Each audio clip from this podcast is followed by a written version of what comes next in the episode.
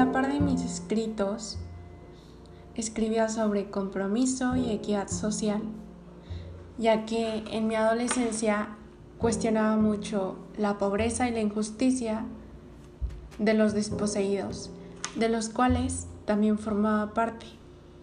Al buscar el origen de esta preocupación,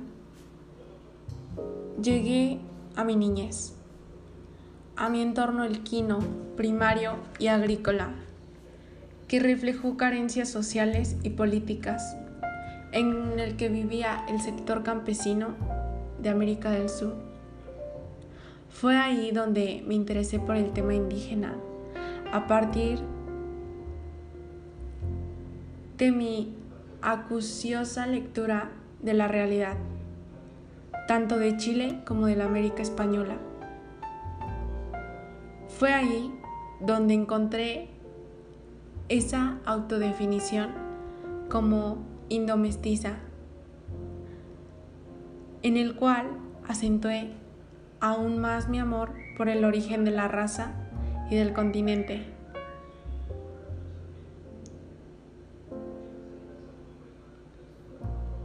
Contextualizar el tópico indio implica una serie de circunstancias dentro de las que cuentan como principales el proceso de conquista y colonización a lo largo de todo el continente.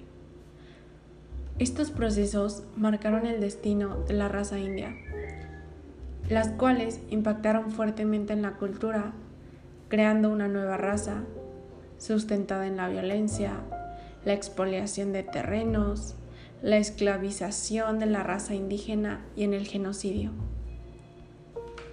Con todo esto que nos platicas, Gabriela, ¿qué acciones realizaste a lo largo de toda tu trayectoria?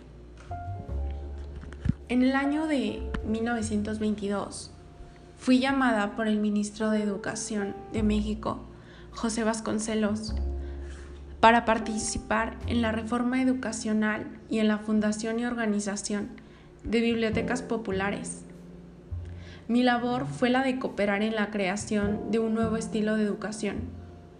Sin embargo, México fue también la puerta de entrada al mundo indígena en este país se hizo más fuerte mi lazo con la causa indigenista.